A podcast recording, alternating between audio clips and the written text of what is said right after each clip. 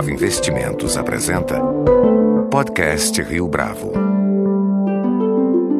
Este é o podcast Rio Bravo, eu sou Geraldo Samor. Nosso convidado de hoje é um economista que se diz um liberal sem medo da polêmica.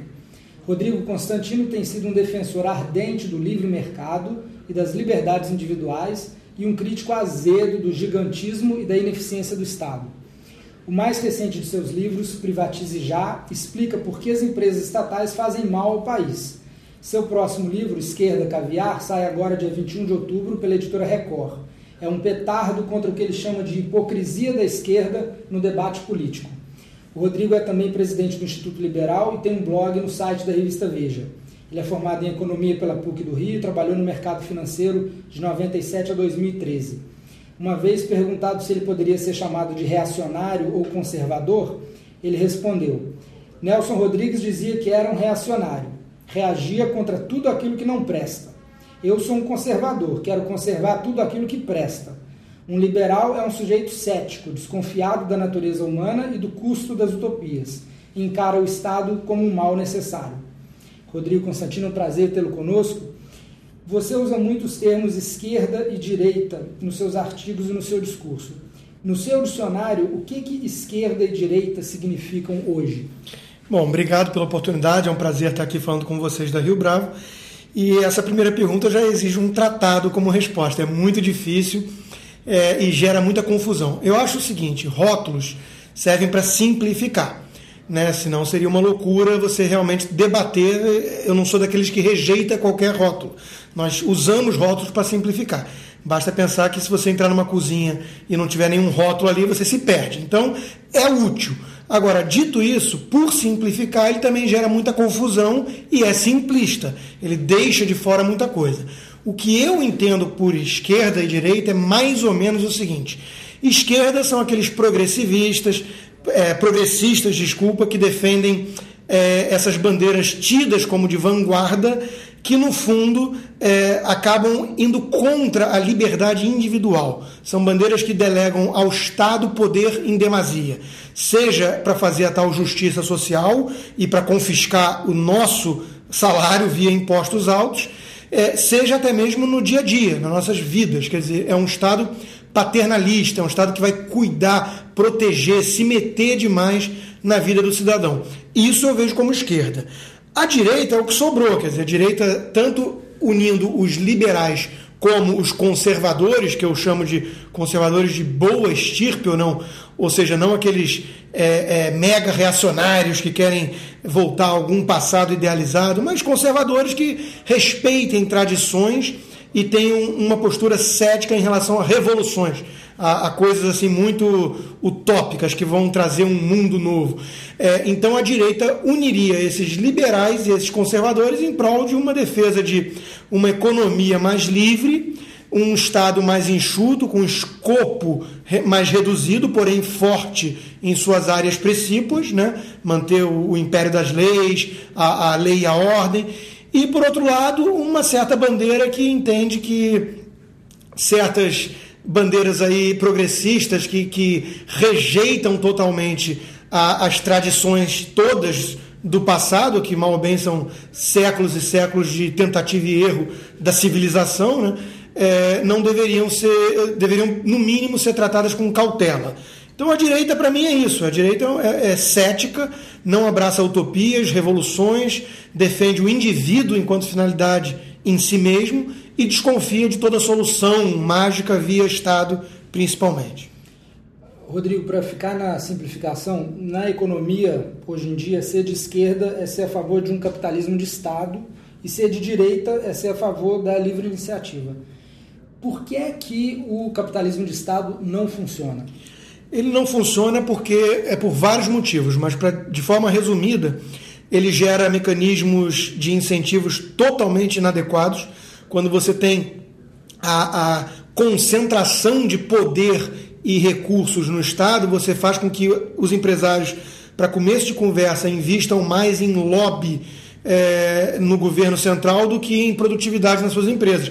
É óbvio, né? Porque você tem uma canetada de um burocrata ou de um político que define, muitas vezes, sela o destino, o destino de um setor inteiro, de uma empresa inteira. Você consegue bilhões de recursos de financiamento subsidiados, você consegue uma barreira protecionista que impede a entrada de novos concorrentes. Então, você tem um, um, um desvio de foco e energia para coisas improdutivas que vale muito mais a pena para o empresário ser um amigo do rei e cair nas graças do governo do que ele ter que competir no livre mercado, poder ir à bancarrota, ter que premiar o, os seus funcionários é, bons e produtivos e punir os incompetentes. Isso é um primeiro critério. O segundo critério é que justamente essa possibilidade de ir à bancarrota na livre, no livre mercado faz com que as empresas tenham que evoluir e estar o tempo, o tempo inteiro atentas à necessidade do consumidor. É, quando você tem um modelo concentrador de poder e recursos no Estado,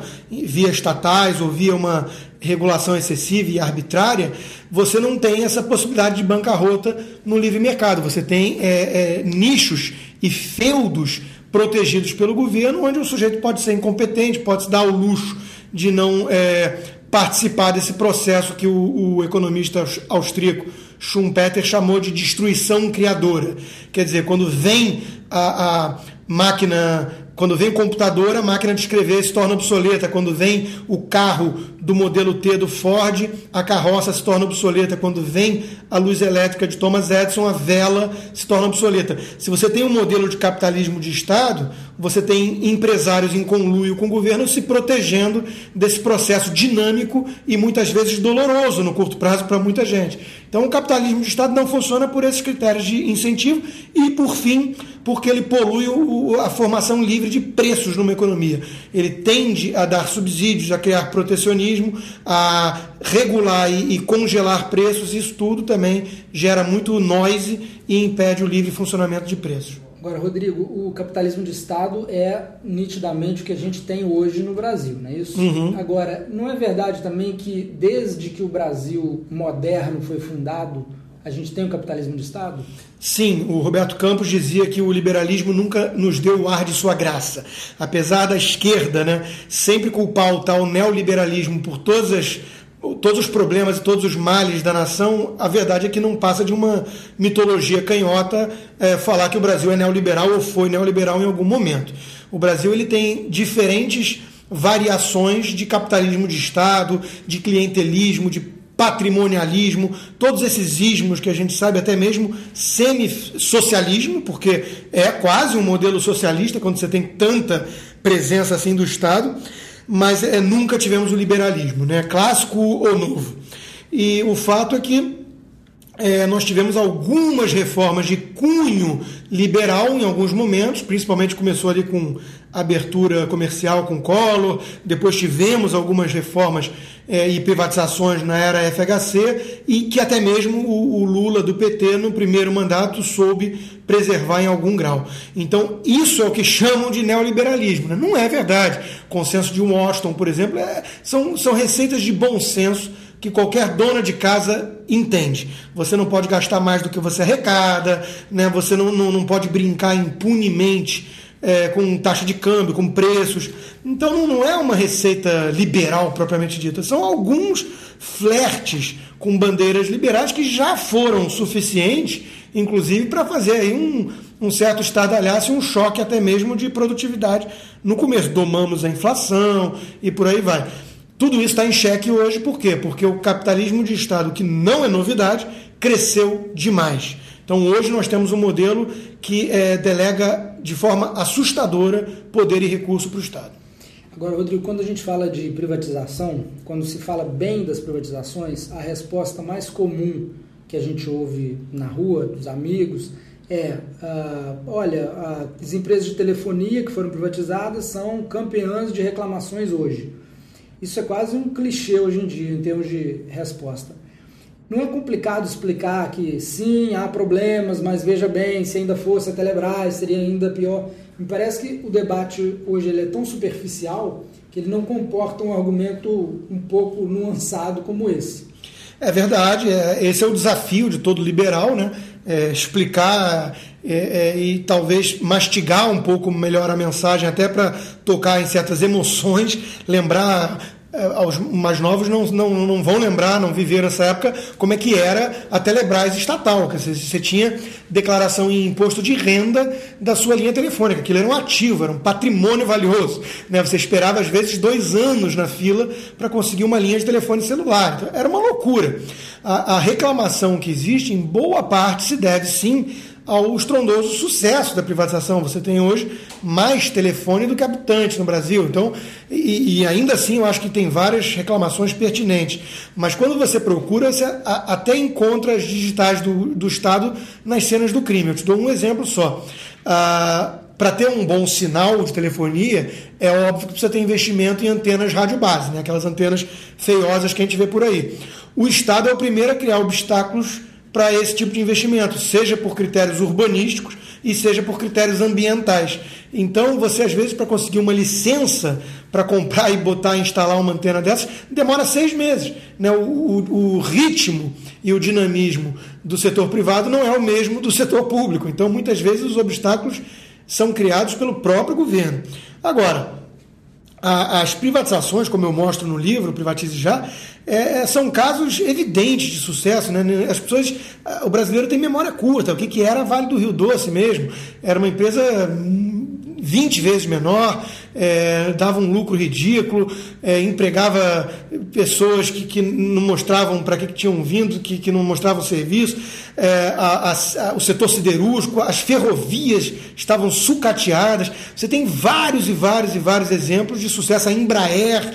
Então, as privatizações no Brasil precisam ser defendidas com muito mais convicção do que tem sido até mesmo pelo partido que, que, que, liderou o processo. É um partido que tem vergonha, por não ter tido muita convicção ideológica no que fez, tem tido vergonha de defender o legado que é altamente positivo.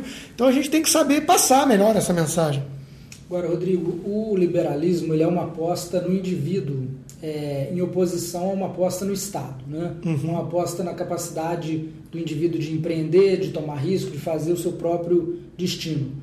Qual que é o seu otimismo em relação ao futuro da mensagem liberal no Brasil, já que tanta gente que a gente conhece está buscando um concurso público, está buscando uma segurança e uma estabilidade para frente? É, é difícil às vezes você ficar muito otimista quando você percebe isso. Né? No Brasil há uma cultura muito entranhada, muito enraizada de que o Estado é essa ficção aí a qual todo mundo vai tentar viver à custa de todo mundo. Né? Você quer proteção, estabilidade, você quer um subsídio, um privilégio, é, e, e, acontece que acaba ficando com é, é, parasita demais para pouco hospedeiro. A conta não fecha. Né? É, parte dessa mudança, para mim, é, tem que se dar no, no, âmbito cultural, não tem jeito. É preciso mostrar que isso não é o caminho da prosperidade, do desenvolvimento, né? que, que todos os países que realmente se desenvolveram saíram do estado natural de pobreza. As pessoas esquecem que o estado natural da humanidade ou de qualquer sociedade é a miséria, né? a riqueza que precisa ser explicada. Por isso o nome do livro do Adam Smith era A Riqueza das Nações, porque o, o natural é, é viver na miséria. Né? Então, acho que as pessoas precisam entender que a grande maioria tem a ganhar com esse modelo mais liberal que deposita mais liberdade na, no esforço individual e saiba premiar isso. Agora, em parte, me parece que há uma mudança institucional também necessária. É, é concomitante à mudança cultural, não é uma coisa virante da outra. Por quê? Porque o próprio caso que você citou dos concursos públicos, que me incomoda ver tanta gente boa pensando só nisso, né? Em vez de pensar em empreender, em boa parte isso é uma decisão racional no Brasil, quando você olha os incentivos, quando você olha que para você empreender é tanto obstáculo criado pelo governo, né, e quando e, e se der certo depois de tanto obstáculo num, num, esforço heróico, você ainda vai ter que aturar o Estado indo lá querendo avançar direto no seu bolso porque deu certo, né? Em contrapartida ao concurso público que se você conseguir passar, você tem várias regalias, é muitas vezes uma decisão racional do sujeito que olha e fala: não, eu quero ir por esse caminho. Se você conseguir mudar um pouco é, esse mecanismo de incentivos, você vai fazer com que uh, as pessoas boas é, possam priorizar mais o setor privado. Agora, no capitalismo de Estado, você tem de um lado o Estado tentando criar grandes empresas, os campeões nacionais, né? E de outro, muitos empresários com muita vontade de receber esses financiamentos a custo abaixo do, do mercado. Esses setores do empresariado que defendem a privatização do lucro e a socialização do prejuízo são parte do establishment em qualquer país. Eles também são parte da chamada direita? Depende, muitos vão ser é, de forma um pouco hipócrita, não dá para negar, mas é aquela coisa, ele tem até enquanto CEO ou acionista majoritário de uma empresa, ele tem até mesmo um dever fiduciário perante seus outros acionistas de, dentro das regras do jogo legais, ele fazer o máximo possível para maximizar o valor é, é, do, da, do ativo para os acionistas. Então, se existe, por exemplo, o BNDES e é legítimo ou legal ele conseguir um financiamento batendo na porta do BNDES, mostrando um projeto de investimento sem propina, ele tem até mesmo o dever fiduciário de fazê-lo. Então você está dizendo é o Estado que tem que não se deixar capturar? É, na verdade, isso é utópico. Eu acho que o Estado não tem que ter o instrumento. Enquanto existir um instrumento, vai haver uma corrida para se apropriar dele. Então eu acho até muito paradoxal a crítica que boa parte da esquerda faz a, a, esse, a essa captação, né, da, esse rent seeking, essa cooptação do, dos instrumentos públicos para fins privados, quando eles são os primeiros a defender a existência desses instrumentos. É, é um tanto ingênuo você achar que vai ter o BNDES lá disponível e que os empresários não vão bater a porta dele. Óbvio que vão bater e óbvio que quem vai levar são os grandes empresários, porque eles têm mais acesso a esse mecanismo e a esse lobby. Por isso que eu defendo, por exemplo, a extinção do BNDES. É a extinção, porque enquanto existir um instrumento, vai ter empresário que se diz liberal ou se diz de direita, mas está usando o instrumento disponível de forma legal para maximizar o valor de sua empresa. Agora, é, dentro do liberalismo há vários matizes. Qual que é o papel da regulação é, no Estado que você defende como liberal? É, nesse aspecto eu não chego a ser tão radical quanto alguns colegas mais libertários que acham que não deveria haver nenhuma. Né? Eu acho que há um espaço aí para uma definição de certas regras comuns do jogo, muito análogo ao que é um jogo de futebol. O jogo de futebol você tem regras claras, previamente definidas, conhecidas ex ante por todos aqueles players, e o juiz ele é um árbitro que vai ali tentar mitigar, é, é, apontar é, abusos da regra. Né? Mas ele não vai mudar a regra no meio do jogo, a regra não é arbitrária, ele não pode fazer o que ele bem entende. Há um conhecimento prévio do que, que é aceito e do que, que não é aceito naquele jogo. Isso é muito na linha do que defende um economista italiano chamado Luigi Zingales. Ele tem um livro Capitalism for People que é exatamente isso. E outro an anterior com o, o Rajan, que é o Salvando o Capitalismo dos Capitalistas, que é uma mensagem muito boa, mostrando justamente isso. Olha, cuidado, que tem muita gente que se diz capitalista e defende certos instrumentos aí que acabam minando o próprio funcionamento dinâmico do capitalismo. Eu não sou pró-negócios, eu sou pró-mercado. E o mercado exige um funcionamento um tanto caótico do ponto de vista de muitos, né, porque tem esse processo de destruição criadora e tudo mais. Mas não é só isso, é um processo fantástico, por exemplo, de cooperação é, é, complexa que não tem ninguém que consiga controlar isso de cima para baixo. Então, já mata logo na largada a noção de um excesso de regulação que delega de forma infantil e ingênua ao Estado um poder de consertar falhas de mercado é, dessa forma. As falhas de mercado existem, mas a gente tem que tomar muito mais cuidado com as falhas de governo e não cair na falácia de achar que as falhas de mercado são resolvidas quando você concentra poder demais no governo. Mais comum será o governo ser capturado pelos agentes de mercado que vão usá-lo para impedir esse processo de livre concorrência. Então, regulação, sim, desde que simples, é, previamente conhecida por todos, isonômicas, né? e é, o, o, Estado como essa função de apenas um árbitro que vai é, é verificar e fazer cumprir poucas e regras básicas. Vamos falar de economia. Hoje não é difícil encontrar críticos da política econômica do governo. No entanto, a presidente continua com popularidade alta, a sensação de bem-estar das pessoas em relação ao mercado de trabalho não piorou, pelo menos até agora, é, significativamente, a ponto de, por exemplo, alienar os eleitores. O que está acontecendo? A, a, os críticos têm a mensagem certa, mas estão errados na comunicação, ou eles só estão fazendo a crítica com muita antecedência? Talvez tenha alguma antecedência, por quê? Porque um dos principais indicadores ainda não acusou o golpe de todos os problemas já contratados aí por essa grande incompetência da gestão desse governo, que é o indicador de emprego. O nível de emprego ainda é alto no Brasil, a gente está praticamente em pleno emprego. Então a sensação de crise ainda não bateu a porta de, da maioria das pessoas. E quando isso acontecer, eu acho que a popularidade realmente desaba. Agora, dito isso, já tem claramente uma sensação aí de quem está mais antenado, né, de que a coisa desandou. Você tem um, um cenário de praticamente de estagflação, que é a pior combinação possível para um economista, que é estagnação econômica, ou seja, baixíssimo crescimento, para uma inflação ainda muito elevada, muito resiliente, que dói no bolso de todos nós. Isso já era para estar sendo melhor explorado pela oposição, na minha, na minha opinião. Eles não estão sabendo explorar tanto isso. E, e, além de tudo, a gente também não pode deixar de fora o simples fato de que tem bolsa para todo mundo hoje. Né? O governo é um governo que, nas próprias palavras da presidente Dilma, está disposto a fazer o diabo para se perpetuar no poder.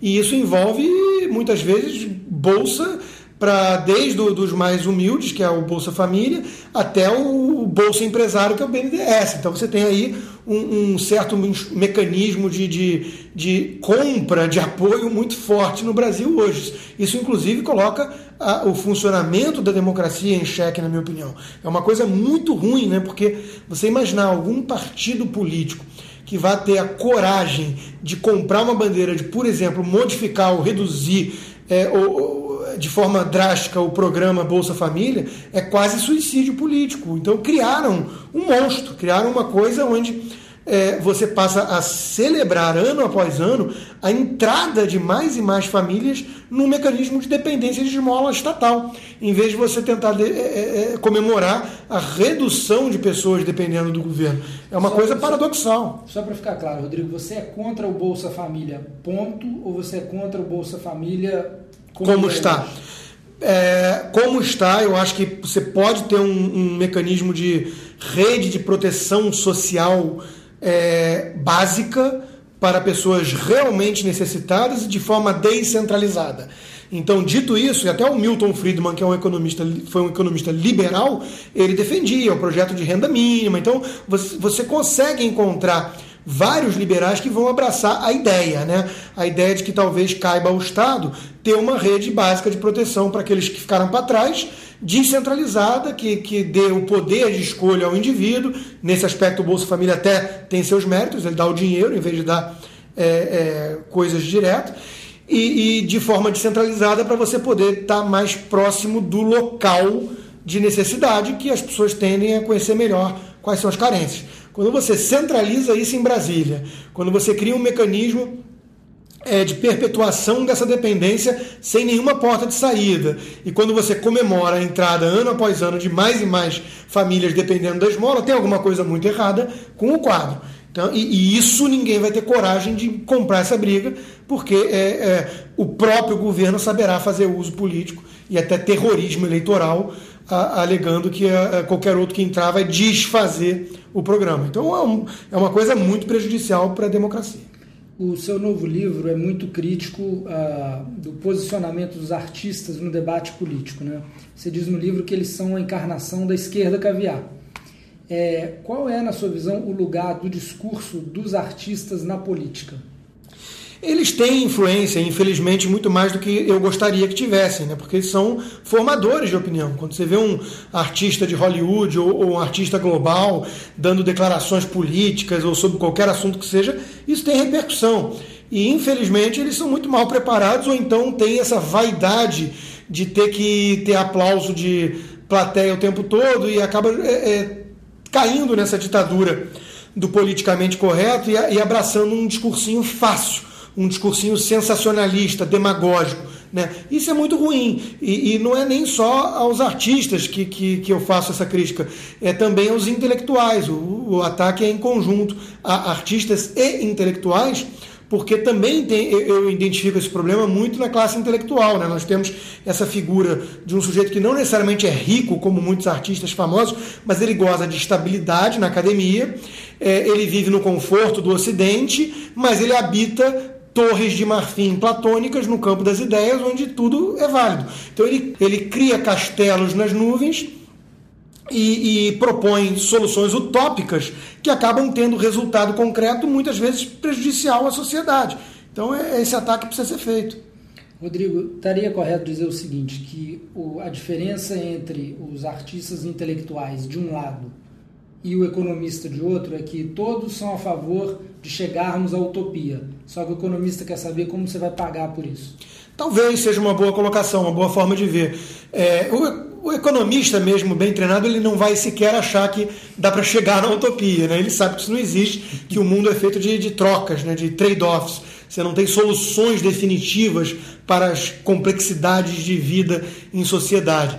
Agora, o, o, problema desses artistas intelectuais é que eles monopolizam a virtude. Eles justamente pegam um fim nobre e, e, acham que apenas eles defendem esses fins nobres, em vez de debater os meios possíveis e existentes, levando em consideração o custo de oportunidade, que é isso que você colocou, é, eles não querem debater, isso é muito chato. Isso é um debate muito chato, técnico, é, envolve você abrir mão de, de utopias. Eles querem o quê? Monopolizar esse fim mágico, né? Eu sou a favor da paz, eu sou a favor da justiça social, eu sou a favor da uh, vida digna para todos, de renda boa para todos. Todo mundo é favor. Todo mundo, né? Quem é que, quem, quem é, que é contra a paz, né? Só o sujeito que vende arma, talvez, e o psicopata. O resto todo é a favor da paz. Agora, tem uma, um custo para obter a paz, né? Você não convida Hitler para um chá das cinco e, e o inimigo não vai querer necessariamente ouvir ou ser sensível aos seus argumentos bonitos. Então é preciso ser realista, né? Falando da classe artística, a tentativa de alguns grandes nomes da classe artística de impedir a publicação de biografias não autorizadas é, coloca de um lado o direito à intimidade, do outro o direito à livre expressão. Por que é que você acha que no Brasil a gente tende sempre a ir com o primeiro em vez do último? É uma cultura né, que, que, que desconfia muito da liberdade no Brasil. Né? É, essa questão da, da, privacidade eu acho que tem sido usada como pretexto de quem quer censura mesmo. Né? Você, primeiro, já vê vários artistas intelectuais se expondo voluntariamente em busca de holofote o tempo todo na carreira, porque tem esse bônus também né, do lado da fama e eles querem o bônus, que é o sucesso, a fama e o retorno financeiro, e não querem pagar um ônus, que é o fato de ser uma figura pública. E figura pública gera curiosidade, gera interesse. Então, é, faz parte do jogo, né? Você está na chuva é para se molhar. É, e, e, então, a privacidade me parece que está sendo mal usada aí nesse discurso para, no fundo, censurar mesmo a averiguação ou a exposição de, de coisas que as pessoas têm direito de saber. Quando houver difamação, calúnia, mentira, já existem os veículos legais para você buscar ressarcimento, para você buscar retratação. É assim em praticamente todos os países desenvolvidos do mundo. Né? No Brasil, a gente está criando mais uma vez essa jabuticaba que, em nome de direitos de privacidade, você está impedindo as pessoas de falarem de outras. A, a reputação das figuras públicas não, não lhe pertence. É, o, que, o que pensam de mim ou, ou, as coisas que eu fiz em público e tudo mais não dizem respeito apenas a mim. Se alguém quiser correr atrás dessas informações e, e divulgá-las ou emitirem suas opiniões acerca da, da, minha pessoa, uma vez que eu aceitei é, ser uma figura pública, escrever em jornais e tudo mais, isso faz parte do jogo. Você não pode querer calar é, essas pessoas na marra. Isso é Agora, censura. Você acha que a preocupação é com a privacidade ou tem um, um ângulo econômico nisso? Você escreveu outro dia: nunca conheci gente mais gananciosa do que esses ricos esquerdistas que posam de socialistas. Sem dúvida tem um âmbito econômico. Próprio é, a própria ONG aí do Procure Saber, que está unindo esses, esses artistas, deixou claro já que é, o que eles não querem é que pessoas lucrem com é, essas biografias. Primeiro, como se biógrafo no, no, e jornalista e tudo mais no, no, Brasil fosse todo mundo podre de rico como os artistas. Né? Já vem aí a primeira ironia da coisa. Eles sempre lucraram muito com isso, mas não é nada disso. A verdade é que é, eles querem, e, e, e realmente essa declaração eu, eu, endosso uma vez mais aqui. Eu nunca conheci pessoas tão gananciosas, isso fica claro no meu livro Esquerda Caviar o tempo todo. Eu nunca vi pessoas tão gananciosas quanto esse pessoal que se diz socialista, em prol dos pobres, dos oprimidos, da justiça social. São pessoas capazes de defender é, o altruísmo e a igualdade, e no segundo seguinte lutar por um cachê milionário de forma assim voraz, não negociando e não abrindo mão de centavos, né? Então são pessoas muito gananciosas que não querem deixar na mesa um único tostão, um único centavo para outros. Eu acho isso mesquinho.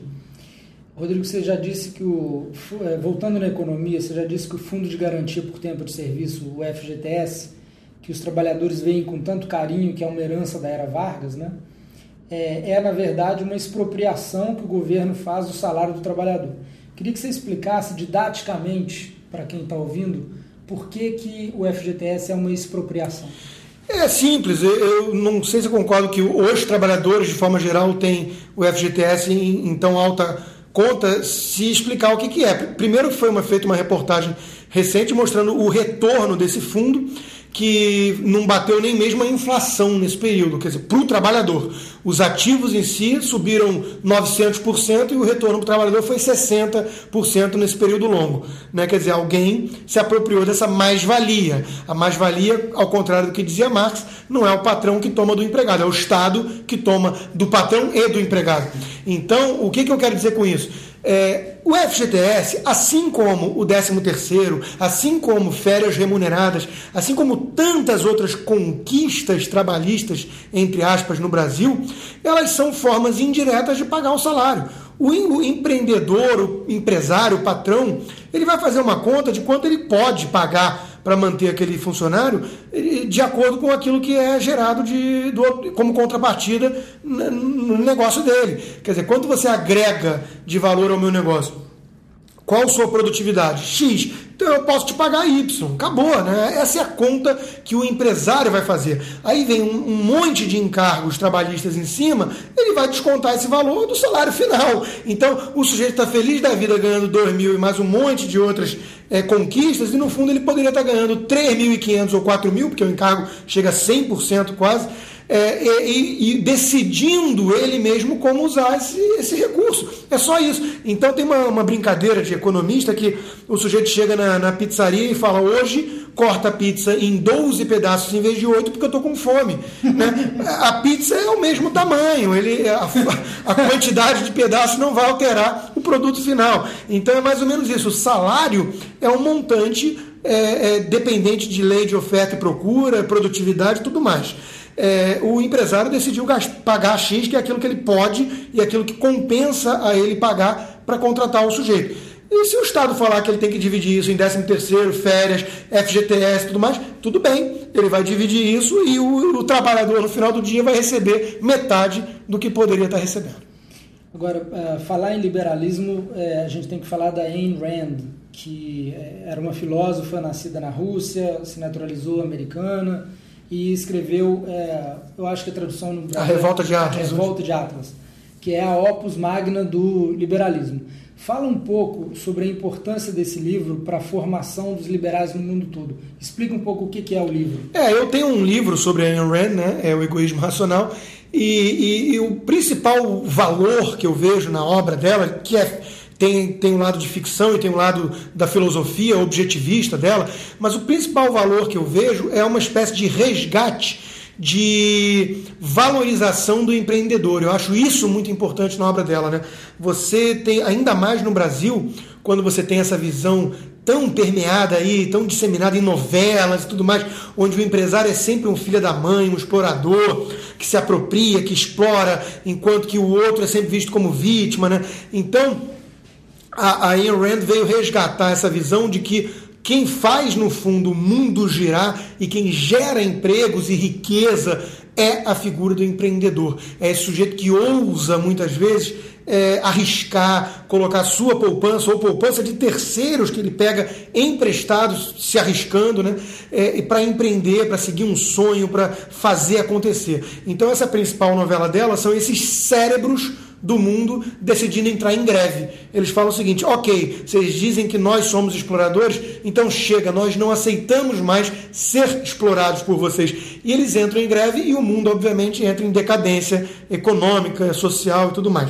Então, eu acho que o principal valor que eu vejo dela é, é realmente esse: ela, ela soube mapear muito bem já o zeitgeist lá da sua época, é esse clima de que a, a visão de, do capitalismo como um processo explorador faz com que é, muitas pessoas com má intenção se unam em torno do poder do Estado para, no fundo, explorar de fato esses empreendedores que geram riqueza.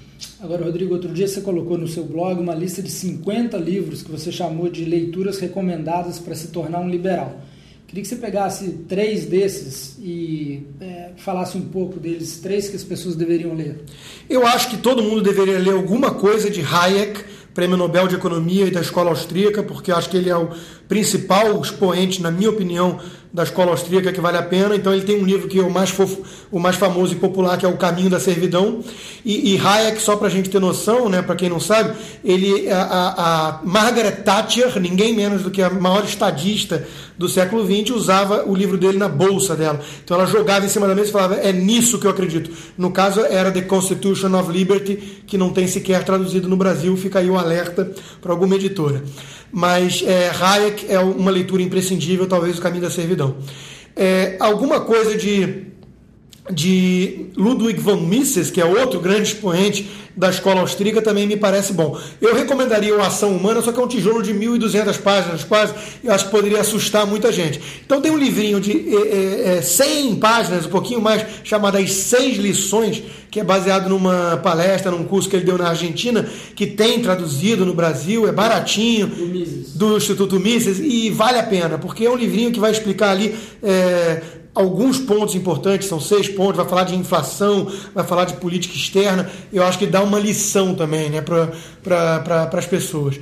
E aí, é, um terceiro livro para fechar isso seria talvez o do Hazlitt, que é Economia em uma Lição, que tem também uma visão muito bem mastigada do funcionamento de uma economia liberal vis-à-vis -vis, é, o intervencionismo e por que, que o intervencionismo acaba gerando esse essas distorções todas do mercado e esse mecanismo inadequado de incentivos. Então, esses três livrinhos, assim, se o sujeito pegar esses três livros, né, Caminho da Servidão do Hayek, Seis Lições de Mises e Economia em uma única lição de Hazlitt, ele é um liberal. Ele vai acabar essas leituras aí entendendo boa parte do, do liberalismo. O livro agora é Esquerda Caviar, saindo pela editora Record. Rodrigo Constantino, muito obrigado pela sua participação. Com edição de Leonardo Testa, esse foi mais um podcast Rio Bravo. Você pode comentar essa entrevista no SoundCloud, no iTunes ou no Facebook da Rio Bravo.